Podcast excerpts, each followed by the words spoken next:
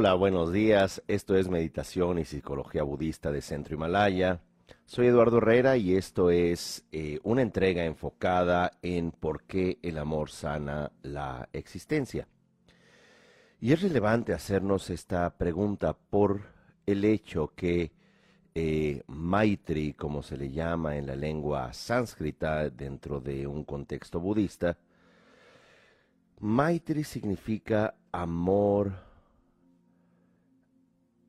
eh, bondadoso y se define amor bondadoso como aquello que eh, desea generar en otro las causas de la felicidad y la experiencia de felicidad o plenitud. Y aquí a su vez entendemos dos tipos de felicidad de acuerdo al Maitri budista. Eh, una felicidad inmanente y esto significa una felicidad de vida. Esto significa una felicidad a lo largo de nuestra efímera e impermanente e imperfecta existencia como seres humanos, como seres interdependientes. Pero por otro lado, se encuentra dentro del concepto eh, budista de Maitri aquello que se llama la felicidad trascendente. Eh, esto viene de dos términos sánscritos que no me voy a detener mucho en comentar. Eh, la felicidad sambriti, que significa en estricto sentido una felicidad ilusoria. ¿Por qué? Porque la construcción de nuestra identidad en esta vida es eh, multifactorial y lo que pensamos gran parte del día sobre nosotros, eh, dice la tradición budista, es bastante ilusoria. Sambriti, eh, incluso el término se puede entender completamente ilusoria. De tal manera que lo que plantea el Buda es hacer las paces contigo y que cuando tú haces las paces contigo y tú comprendes la naturaleza efímera, no permanente de eh, tu experiencia de vida, serás una persona mucho más sana. Ejemplo. Si uno sabe que no va a vivir 200 años, si uno sabe que le quedan 20, 25 años eh, de vida con calidad, entonces es posible que también comiences a soltar tantas tendencias eh, de culpas o de autoagresión o una aproximación de rencor hacia los demás. Y por supuesto esto no es una mera decisión, sino que ciertamente hay que trabajarlo. Sin embargo, la tradición budista se enfoca en la noción de amor, Maitri en un contexto eh, inmanente, que decimos completamente ilusorio. Por otro lado viene el aspecto trascendente de Maitri, que es aquello que vamos a llamar la conexión perfecta. Y se le llama trascendente en este eh, contexto, desde el sánscrito, se le llama eh, param arta. Param arta. Param significa perfecto, arta significa, valga el pleonasmo, significado. En otras palabras, la felicidad es significado perfecto. El, eh, en este contexto, esta felicidad significa justamente el maitri, absoluto que es, o trascendente, que es la palabra más adecuada, de significado perfecto cuando desdibujamos la desconexión del sujeto y del objeto para que eh, dentro de este contexto trascendamos la separación ilusoria, recuerdan la parte ilusoria de eh, la construcción de la identidad, sujeto-objeto, aquí se trasciende, de acuerdo a la tradición eh, budista, que ciertamente tengo elementos para llamarle psicología budista, porque, porque la tradición budista, más allá de una religión, es una teoría cognitiva, se autodefine como eh, Nang Rik en tibetano, la ciencia del interior, Nang Basangyepa, que te lleva al interior para despertar. Y así se define eh, esta metodología, que aunque veamos rituales y veamos toda una estructura eh, antropológica eh, distinguiblemente religiosa, podemos decir que desde la autodefinición de la práctica budista es una psicología con una praxis, con una metodología de aplicación, entiéndase meditar, para eventualmente despertar. De tal manera que volvamos a eh, definir. El título de esta entrega es ¿Por qué el amor sana la existencia? Y comenzamos hablando que el concepto de amor en la tradición budista es Maitri, en sánscrito, eh, Meta en el idioma Pali, el idioma antiguo de eh, una de las regiones de la India hace 2600 años. Meta o Maitri tiene dos aspectos. Tenemos el aspecto Sambriti, que es el aspecto de nuestra existencia, el de nuestras relaciones, el de nuestros vínculos. Un aspecto muy importante es el amor por uno y hacia uno mismo. Y luego está el Maitri trascendente. Y este trascendente, llamado Param Arta, que significa eh, el significado profundo es cuando rompemos la separatividad entre el sujeto y el objeto, pero esto ya es una eh, fase mucho más compleja. De cualquier manera, habíamos comenzado a definir eh, amor como desear en otro o al otro dentro de la parte inmanente la felicidad inmediata, es decir, de su vida, como también una última conexión consigo mismo, última o podríamos llamar trascendente conexión con su verdadera naturaleza, que aquí la tradición eh, de la psicología budista argumentaría despertar, conectarse a la genuina condición de la mente. Pero ciertamente si somos un poco objetivos, también pudiéramos reconocer que la gran mayoría ni siquiera en nuestra vida, en este momento, tenemos una conexión sana con nosotros. Y es allí donde en la entrega anterior, eh, que pueden ustedes ver en Spotify, en YouTube, en eh, el canal de Centro Himalaya, allí formulamos la pregunta, ¿por qué el amor nos duele? Y es importante también hacerse esa pregunta eh, esta entrega con, conectada con eh, vínculo a esta eh, entrega. ¿Por qué?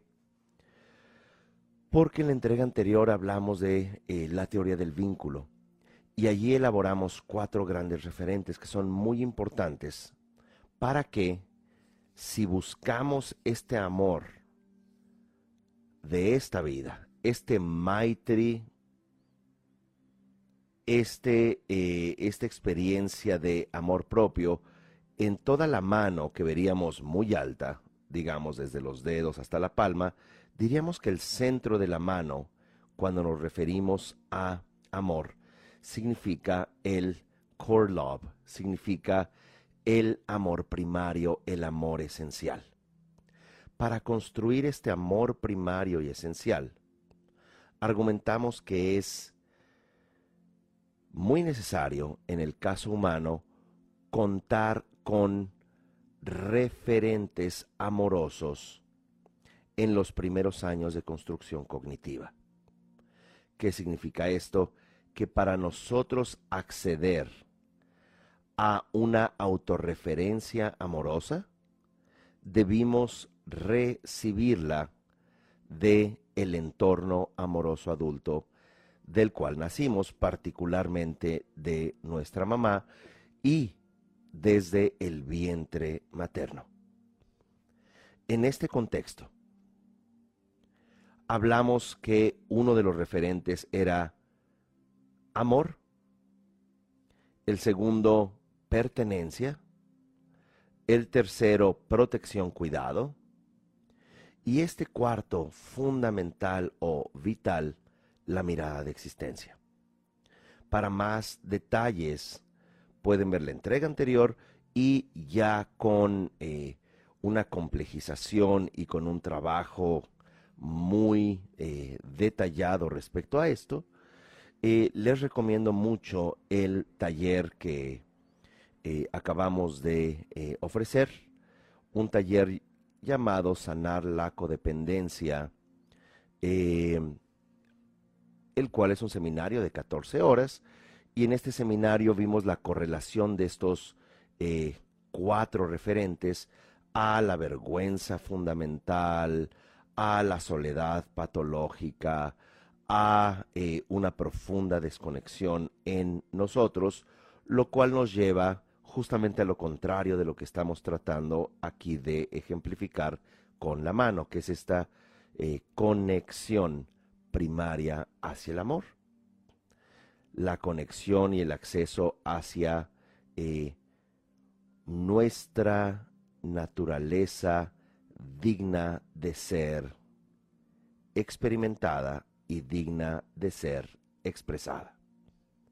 Pero cuando carecemos de estos cuatro elementos o faltan elementos importantes, y voy a dar un ejemplo, si por ejemplo este bebé no experimenta la protección o el cuidado, en otras palabras, si este bebé nace en un entorno de un, eh, vamos a decir, un entorno disfuncional, o donde los adultos, los cónyuges, que por lo general, como hemos argumentado, eh, se hace una conexión límbica, se hace una conexión emocional inconsciente de un narcisista con un codependiente. Y codependiente se eh, define o se redefine por el psicólogo Ross Rosenberg como un TDAP, que es un trastorno de déficit de amor propio.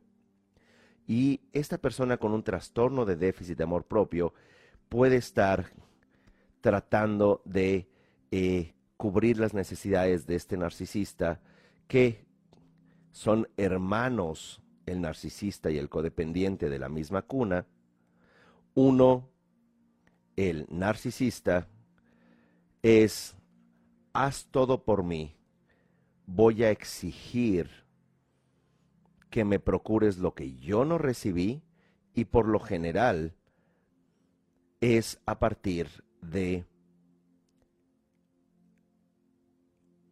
la emoción de agresión, la emoción de rencor, eh, y dicho desde otra emoción que no, no es únicamente lo que hay, Melanie Klein le llamaba envidia.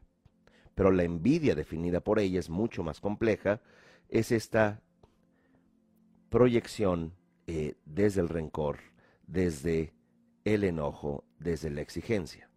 Por otro lado, el TDAP, aquel que sufre el trastorno de déficit de amor propio, el llamado codependiente, sería un individuo que tiene deseo, mientras que aquí es más ira, más enojo. En este lado sería deseo. ¿Y cuál deseo? Deseo de hacer algo para ganarse el amor. Así que tenemos estos dos padres que tienen un hijo, el cual va a sufrir, un bebé, que va a sufrir que no hay cuidado porque posiblemente hay un trastorno de adicciones. Eh, y no se siente protegido. De hecho, pueden haber explosiones de agresión, de violencia, de gritos. Eh, y esto hace que en la palma, que es este ejemplo, que es este amor esencial que nos conecta a nuestra genuina condición, a nuestra naturaleza de ser vistos en la existencia, lo que nos conecta a la vida, lo que mencionamos en la entrega anterior, el campo mórfico, el campo cuántico, el campo relacional, si lo queremos ver desde la psicología o desde los sistemas familiares, este campo que nos va a llevar a ciertamente crear vínculos, no tenemos el cuidado. Y posiblemente el amor llega de manera intermitente. ¿Qué es el amor? Voy a procurar también tus necesidades. Te voy a acompañar también en tus momentos felices porque eso es lo que eres. Pertenencia. Tú eres mi hija, no importa si te equivocas, si repruebas o sacas malas notas en la escuela o si ensucias tu uniforme. Sigues siendo mi hijo aunque hayas hecho esta travesura. El asunto es que los sistemas educacionales y los sistemas familiares o estructuras familiares inconscientes son, eh, como ya se ha argumentado, eminentemente traumatizadas y esto pueden también verlo en la entrega que lleva por título Sanar el tejido familiar. Eh, desde donde el dolor inconsciente se va destilando hacia generaciones eh, posteriores. Así que está también condicionado, condicionada la pertenencia. Yo no tengo una hija que saque malas notas. Yo no tengo un hijo que eh, lo echen de la escuela. Yo no tengo una hija o hijo homosexual. Entonces es, yo no te doy pertenencia. Y eso comienza desde pequeño. Eres fea si no haces lo que yo quiero. Entonces, volvemos a los primeros tres puntos mencionados, ¿verdad? Eh, el primero es protección, el segundo amor, el tercero pertenencia y el cuarto, que es sumamente importante, mirada de existencia. La mirada de existencia es fundamental porque no significa que haya que ponerle eh, la mirada por eh, fija por 30 minutos a un bebé todos los días como un tratamiento psicológico, de ninguna manera. Mirar la existencia es mucho más profundo y mirar la existencia del otro es validar la existencia. Dicho de una forma más fácil, alegrarse por la existencia de ese bebé que está por nacer, que ha nacido, de esa niña que ya nació, desde donde eh, la mirada de existencia es un concepto sumamente complejo y pudiéramos allí eh, abrir varias reflexiones, pero fundamentalmente el que podamos decirle a este eh, bebé, como menciona Brené Brown, la eminente autora, conferencista, psicóloga, la vida es compleja, la vida es difícil.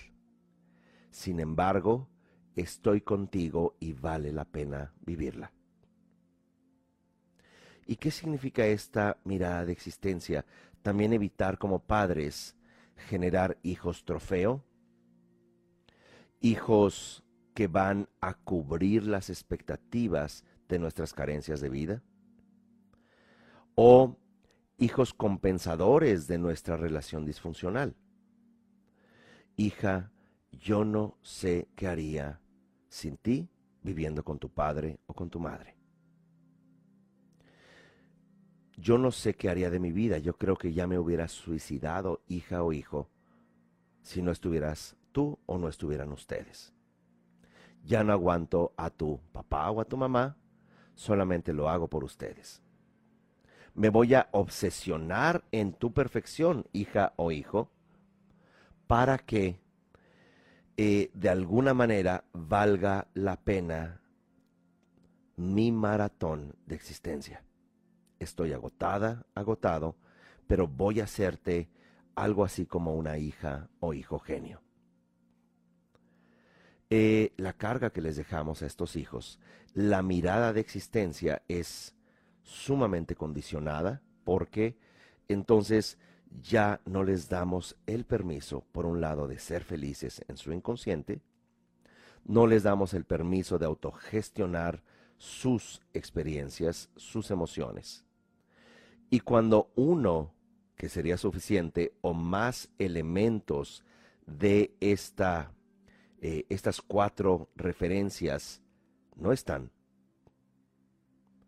entonces en lugar de acceder de manera más sencilla o más simple a esta, este amor esencial o que pudiéramos llamar esta conexión amorosa hacia nosotros, por el contrario, se vuelve una vergüenza existencial, que es otro término, o vergüenza esencial, core shame. Esta vergüenza, perdón, existencial, es una que se encuentra enterrada en el sistema límbico. Esta no accesibilidad desde el inconsciente a ser una persona digna o funcional donde nos sentimos inadecuados, donde sentimos que no somos lo suficiente, donde sentimos que no merecemos. Y es aquí donde el trastorno, como ya había mencionado, puede irse en dirección de la agresión, narcisismo, con sus muchas correlaciones, eh, sociópatas, un narcisismo destructivo adictivo, antisocial que también se puede sí, tipificar como sociópata, o eh, depresivo manipulativo, que puede también llamarse un narcisismo pasivo. Y luego, o bien ya una hija o hijo codependiente, pero donde el acceso hacia su, eh, llamémosle, conexión básica, hacia su saber, que son suficientes personas con tan solo existir. No importa si no tienen millones de dólares, no importa si no tienen fama, no importa si sus cuerpos son perfectos, dignas de portada de una revista, o no importa si no han juntado 50 mil seguidores. Es suficiente existir y cuando logramos simplemente relajarnos, cuando logramos o entramos en aquello que llamaban los místicos una epifanía de vida, que es algo así como un acceso directo a este estado atemporal y valioso, eh, que religiosos ponen términos trascendentales dignos de sus muy respetables religiones, tradiciones espirituales. Sin embargo, yo aquí quiero abordarlo desde una aproximación eh, psicológica. Y desde una aproximación psicológica es el acceso a tu salud mental innata, como decía Choyan Trumpa Rinpoche. Tenemos una salud mental innata que en lo inmanente, es decir, en nuestra vida diaria, el contacto con nosotros y los demás, se vuelve una experiencia de amor y bonda, amor bondadoso y compasión relacional.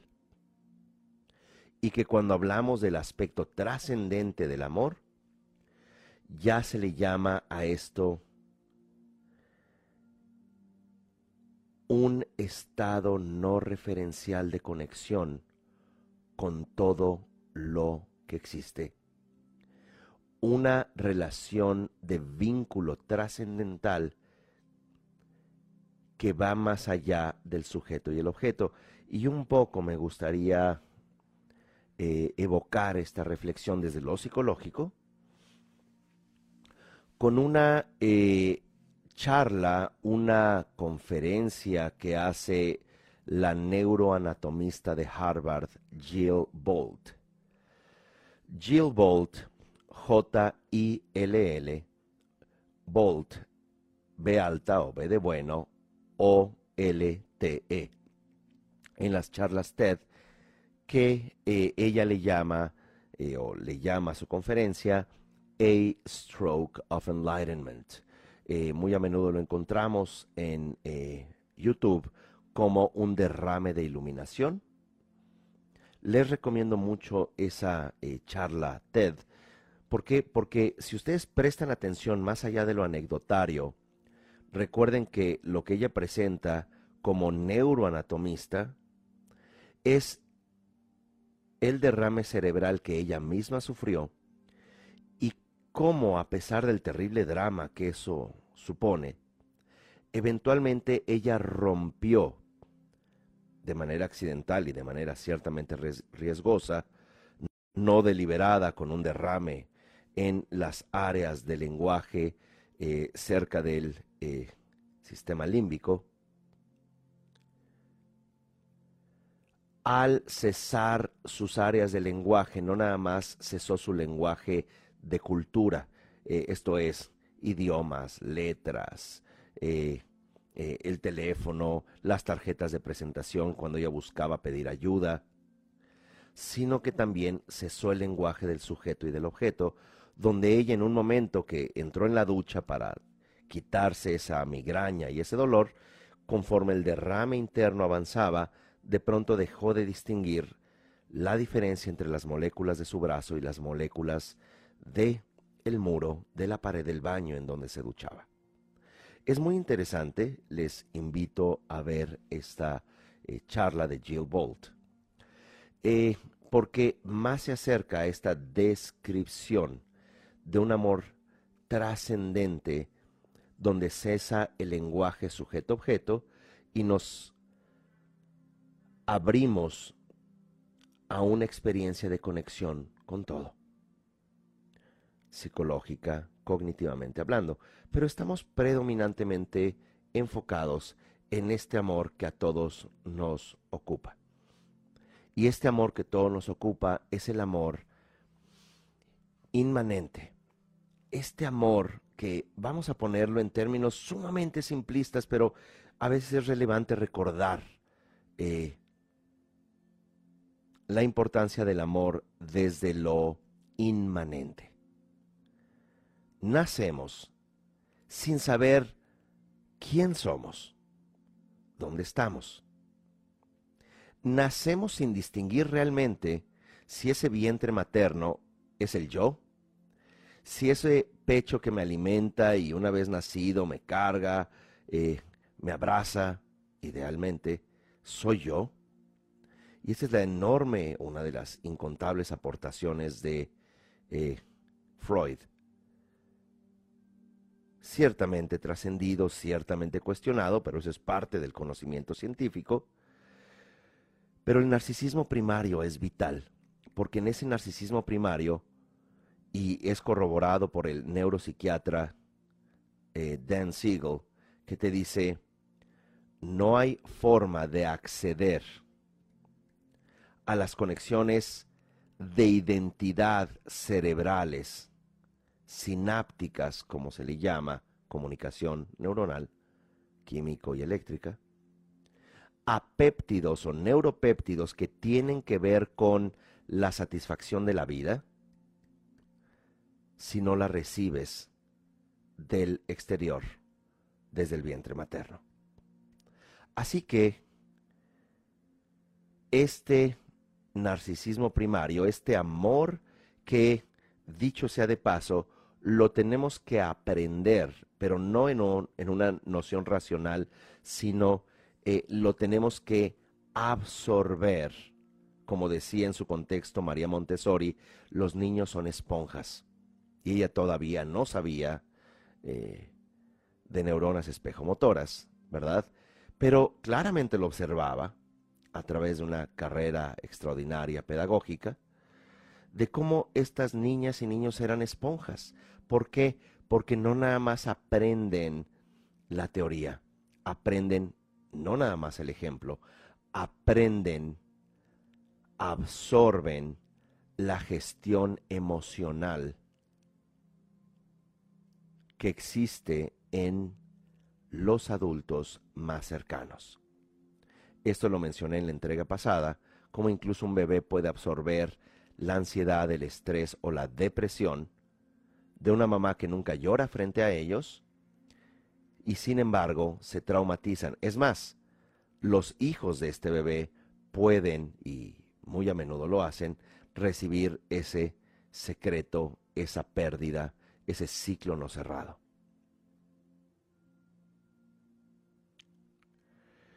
Y por supuesto que se abren muchas áreas de reflexión que me gustaría eh, compartir. Pero quiero mantenerlo eh, enfocado en nuestro tema, porque el amor sana la existencia. Y es de esta forma como al recibir, dicho de una forma más simple, el nivel de conexión que tenga mamá o papá consigo mismos y en su vínculo, que de hecho es una atracción límbica de mamá y papá, esto es emocional inconsciente, no es de que estaba tan guapa y tan guapo, no, tenía el trauma que yo necesitaba, con el cual estaba familiarizado, o necesitaba eh, mirar mis carencias a través de la exigencia del otro. De tal suerte, digo ya para no este, entrar en más drama, que esa conexión o desconexión es lo que va a, a través de estos cuatro referentes, complejizar en pares. Eh, los pares de estos cuatro referentes, los pares disfuncionales, son complejos y eh, les invito a poder eh, tomar este diplomado de psicología budista que empieza la próxima semana. Es un diplomado de un año que pueden tomar en línea una vez eh, eh, lograda la nueva normalidad o una vez que ya sea prudente encontrarnos, también pueden quienes vivan en la Ciudad de México o área metropolitana, eh, ir de manera presencial a Centro Himalaya y tomar ya sea psicología budista, tanatología tibetana, que es psicología profunda, que no nada más es sobre el bien morir, sino cerrar ciclos, sino también sobre la genuina condición de la mente en relación en lo inmanente y lo trascendente, eh, basado en el bardo Tudrol, el libro tibetano de los muertos, que así lo llamó un antropólogo en los años 20 del siglo pasado, literalmente hace un siglo, eh, Evans Wentz, eh, antropólogo norteamericano. Y luego tenemos también una certificación de mindfulness basado en el budismo, más allá de técnicas, sino con toda una contextualización de los diferentes abhidharmas o manuales de psicología budista clásicos. Todo esto para también mencionarles cómo vamos complejizando eh, diferentes aspectos y no es por falta de interés, sino que en un espacio aproximadamente de una hora tratamos de ser lo más eh, prácticos, ¿verdad? De otra manera, entonces nos saltamos de un concepto a otro, a otro, a otro y a otro. Y como broma, ¿y cómo se llamó la película? No sé. ¿Y tú? Ciertamente vamos a tratar de ir tocando todos estos aspectos. También en eh, el seminario, el taller de sanar la codependencia, ahí eh, desglosamos, no nada más en lo teórico, recuerden, pero también con métodos prácticos para acceder a una sanación límbica, no meramente narrativa, donde el codependiente se puede dar cuenta, ella o él mismo, de todas esas dinámicas disfuncionales, pero el tema, la razón por la cual no las puede resolver, no es porque le falte inteligencia o le falte habilidad para darse eh, para simplemente rechazar esas dinámicas, pero no puede porque límbicamente contacta en lugar de ese amor básico, contacta su vergüenza básica, su sentido de inadecuación, dicho de una forma clásica psicológica, su lealtad. Así que volviendo a esta eh, parte, al carecer de estos referentes, entramos en una experiencia eh, desde donde puede ser en forma de agresión hacia uno mismo o hacia los demás. Ejemplo de una agresión hacia uno mismo clásicamente visto en niños y en jóvenes. Eh, flagelar, cortar el cuerpo. Los clásicos trastornos, y cuando digo clásico no es que sea simple ni sea eh, algo eh, agradable, los trastornos clásicos de alimentación. Mi cuerpo es desagradable, entonces no como. Entonces eh, voy a castigar a mi cuerpo no comiendo, sacando lo que como porque como es tan desagradable mi cuerpo me van a rechazar los demás. O siento tanto dolor en mí, de mí, o tanto dolor en mi sistema familiar relacional, aunque esto ciertamente es inconsciente, que comienzan los jóvenes a cortarse. Ya más adelante a entrar en comportamientos sociópatas o eh, que ponen en peligro su propia existencia.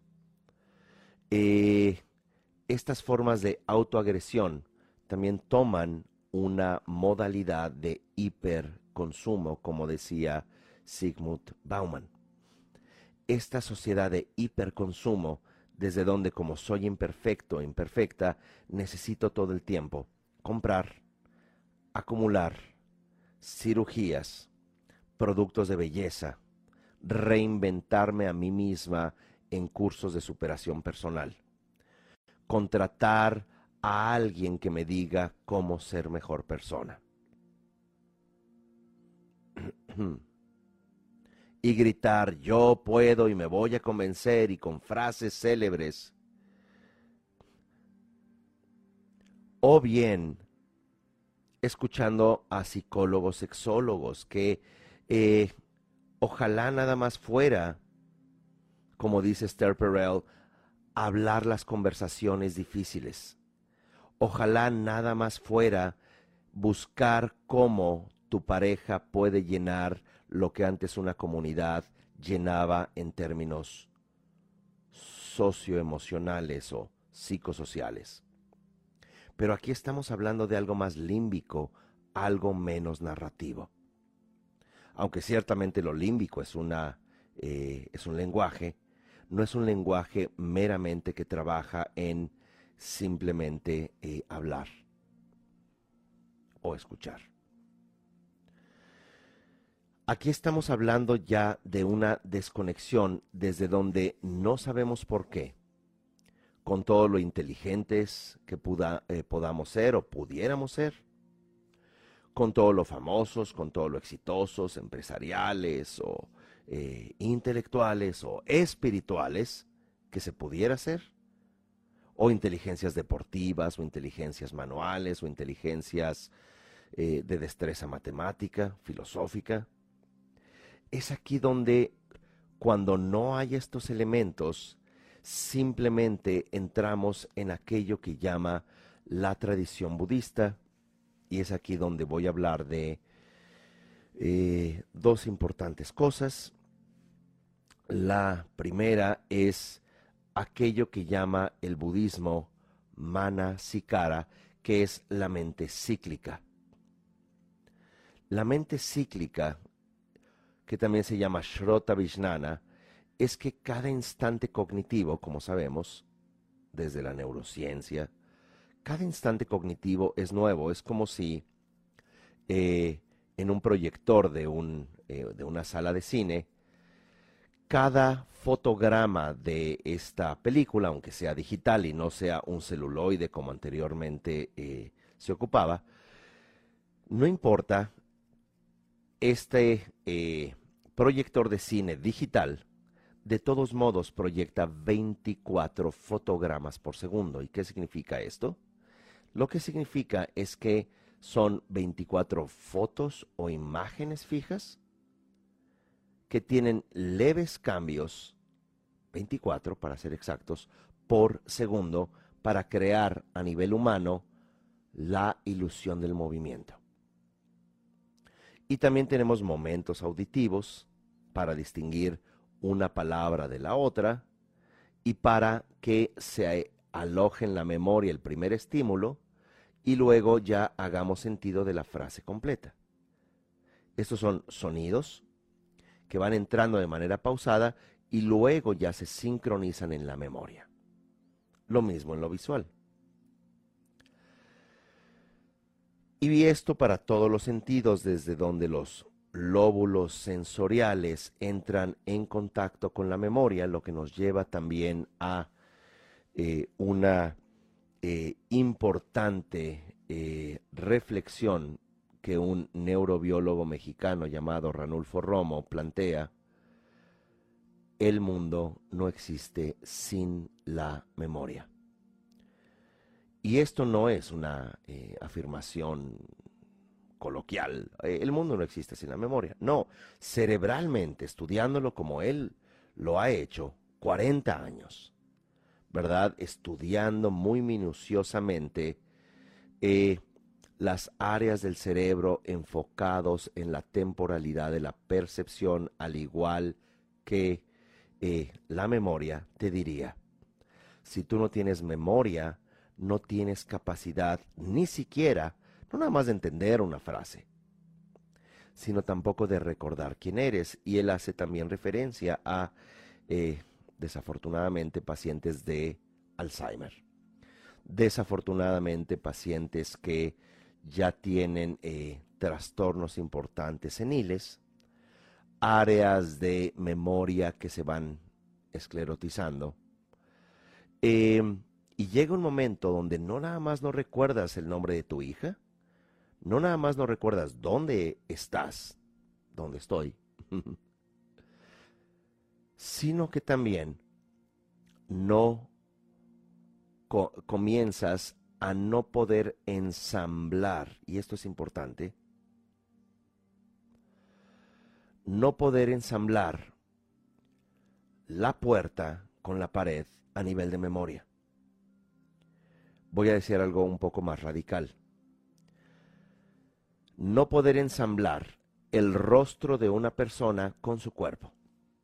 Suena muy raro lo que digo, sí, pero si tomamos en cuenta que la cognición visual humana es como una impresora de puntos que posiblemente muchos jóvenes que eh, escuchen esta entrega van a decir qué es eso.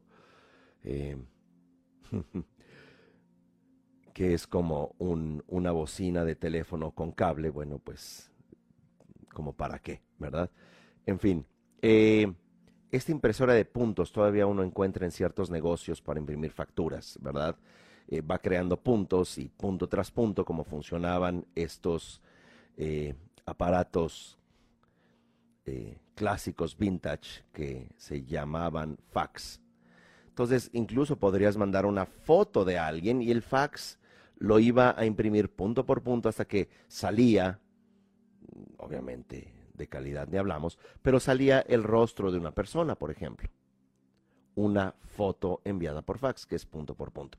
Bueno, más o menos así percibe el ojo humano que es punto por punto, una velocidad extraordinaria y que la memoria a través de pautas cerebrales va generando la habilidad de, con base en estos archivos, de ensamblar el rostro humano y luego ya ensamblar eh, los objetos. Lo voy a tratar de decir un poco más claro.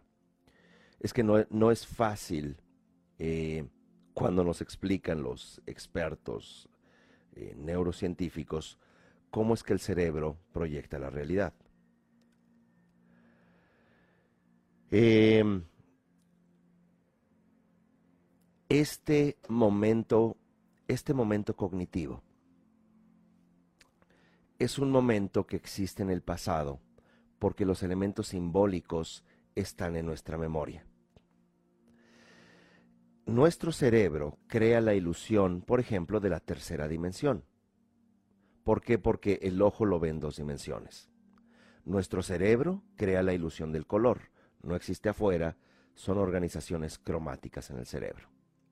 Nuestro cerebro crea la ilusión de que en este momento me estás viendo a mí con un rostro de cuerpo completo, detrás hay una imagen, posiblemente una planta, y que cuando tú ves, por ejemplo, si eh, vemos la esquina de este cuadro, tu cerebro te dice sí y sigues viendo el hombro derecho de Eduardo, lo cual no es cierto. Cuando ves esta esquina, no estás viendo mi nariz. Pero tu cerebro te dice, en una situación ordinaria, estás viendo todo. Cuando estás viendo esta esquina, no estás viendo el rostro del Buda en la imagen. Ahora cambiemos nuestra referencia a una de las hojas de esta planta. Mira la punta de esta planta y pregúntate si estás viendo ahora la esquina del cuadro. Sin embargo, en una situación ordinaria, nuestro cerebro nos engaña y nos dice, usted está mirando todo completo. Esto dice la eh, neurocientífica Kia Nobre, brasileña, eh, profesora de la Universidad de Oxford, nos dice, eso se guarda en la memoria como un potencial cognitivo. Pero ahora la enorme pregunta es, ¿qué es un potencial cognitivo? Cuando solo en realidad estamos viendo un pequeño punto en este momento. Y ese potencial cognitivo es el mundo en tu memoria, el mundo de tus recuerdos y no nada más es si recuerdas algo en particular o no, como más bien es tus recuerdos emocionales que en lo consciente no recuerdas, pero estructuran tu proyección. Eso es lo que llama la tradición budista Nanwa en tibetano. Nanwa significa proyección. Es como este proyector. Pero la proyección es eminentemente inconsciente. Y es ahí cuando entramos al segundo aspecto, el primero la proyección, este segundo aspecto budista sumamente relevante llamado proyección inconsciente emocional. Se le llama Klesha Varana, que es la proyección del velo de las emociones desde lo inconsciente y luego, eh, dos, en eh, la tradición budista también se habla del velo del karma. Y el velo del karma está vinculado con, dicho eh, de manera simple, el karma es causa y efecto de procesos relacionales. Repito, el karma es causa y efecto de procesos relacionales. ¿Y qué es lo relacional? Cómo nos vinculamos a nivel de sujeto y objeto. De tal manera que todo esto está vinculado a toda nuestra discusión de la teoría del vínculo. Recuerden, cuidado, pertenencia, amor y mirada de existencia que nos va a llevar a acceder a este amor básico que va, cuando somos pequeños, de la completa dependencia, este amor básico, a eventualmente una autonomía amorosa. Traducción, maduramos y eventualmente vamos a poder gestionar el amor a otros, entendido evolutivamente, a eh, los descendientes. Y no nada más a esto, como distinguían los griegos ocho tipos de amor, ¿verdad? A todo nuestro entorno, ya sea el amor griego eros, storge, ágape, manía, pragma, etc. Pero fundamentalmente, más que esta definición que a veces a mí me parece irrelevante, que no es que mire, el amor eh, filial, el amor erótico. Bueno, suena muy bien, pero es como tratar de decir es que tenemos que hablar las conversaciones difíciles. Sí, sin embargo, nuestros trastornos relacionales vienen de los sistemas a los que pertenecemos Y esto es eminentemente un campo inconsciente, un campo de pertenencia. No estoy diciendo que no ayude y complemente, lo que estoy diciendo, disculpen, lo que estoy tratando de decir es que desde la psicología budista, este Nanwa, esta proyección, esta proyección simbólica de quién somos nosotros y de quién es el otro, que no deja de ser una construcción simbólica, narrativa, desde el inconsciente profundo, lleva elementos del velo del karma, esto es, repito, en este contexto definido, la energía de causa y efecto relacional. Pero no nada más es lo relacional desde nosotros como pequeños, sino es nosotros como pequeños también absorbiendo el sistema relacional desde donde venimos. Bueno, en este orden de ideas, esto que llamamos karma no es, ah, es que yo tenía el karma de tener un cónyuge que me maltratara, que fuera infiel, que me amenazara, que bebiera mucho, que... Sí es karma, pero no como se entiende eh, inadecuadamente el concepto de karma, como era mi destino. Hoy en día la gente dice, y lo menciono de manera respetuosa, es mi karma, es que estoy cargando mi karma, pues es tu bisabuela diciendo estoy cargando mi cruz. No, es un es una comprensión, es un entendimiento completamente distinto. No, no, porque cuando cargas tu cruz, bueno, pues no te queda otra, ¿verdad? Pero cuando tú sanas el karma, cuando tú sanas desde el inconsciente el sistema relacional, de pronto dices, ¿y qué necesidad hago de estar con este Aragán, Aragana? ¿Qué necesidad tengo de estar cargando las facturas del sistema familiar de esta persona.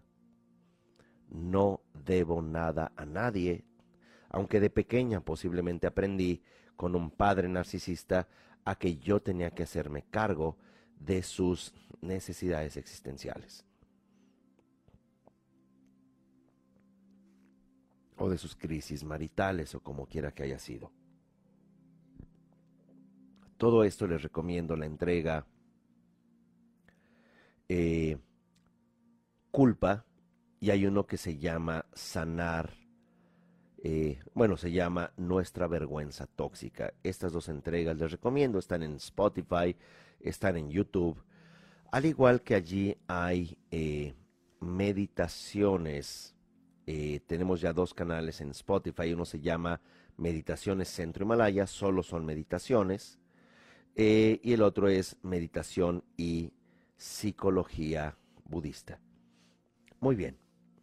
Entonces, voy a ir eh, cerrando esta entrega. Eh, como podrán observar, en el tiempo no vamos a alcanzar a hacer un ejercicio meditativo. me disculpo. Pero bien, eh, les eh, enviaré por Spotify, si ustedes entran allí, una, una entrega de meditación que estará disponible el día de eh, mañana, porque hoy es día de asueto en México y pues vamos a enviar esta misma entrega ya en Spotify y eh, YouTube, al igual que la meditación, el día de mañana. Solamente para cerrar. De adelante hacia atrás. Este velo del karma, que es un velo relacional, es algo que podemos sanar y vamos a cambiar nuestras experiencias.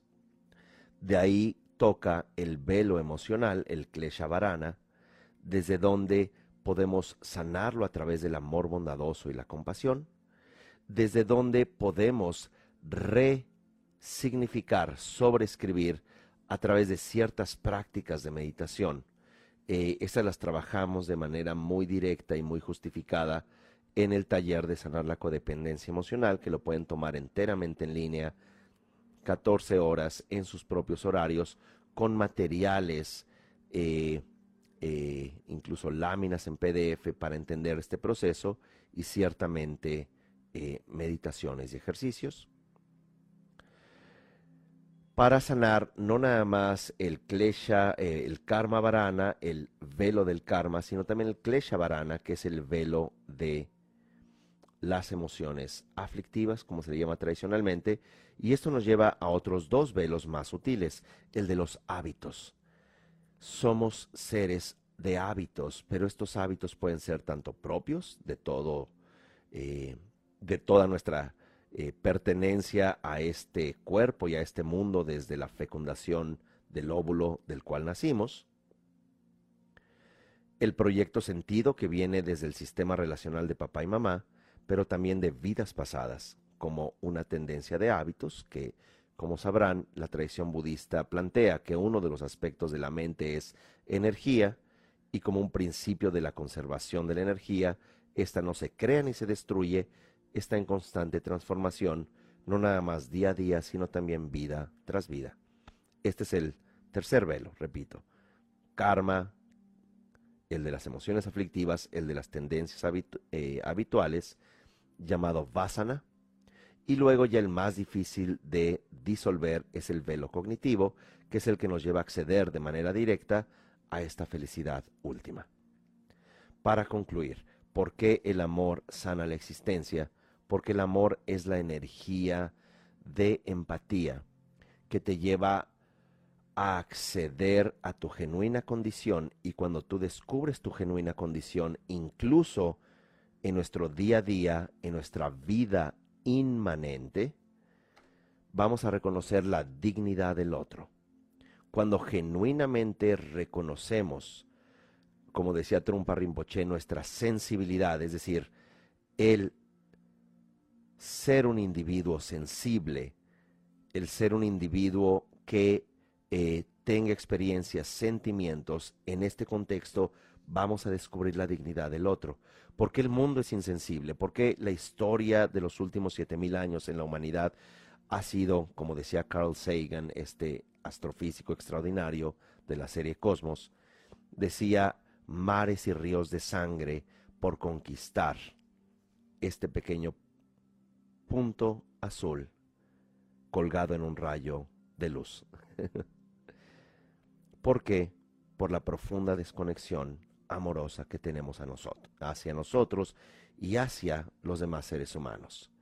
Una forma de expresar amor es comenzar por sanarte para transformar tu propia experiencia y finalmente va uno accediendo desde lo más burdo, el velo del karma, luego el velo de nuestras emociones, luego el, vuelo, el, el velo, disculpen, de las tendencias habituales, que vienen de familia, vienen de nuestra propia infancia, e incluso de otras vidas, como vemos en tanatología tibetana, y finalmente el velo cognitivo, que es lo que al eliminarlo nos lleva a eh, el despertar innato, la felicidad trascendente, más allá de una cognición centralizada.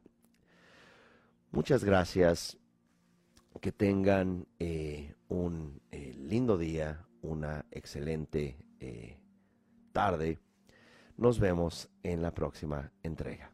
Hasta luego.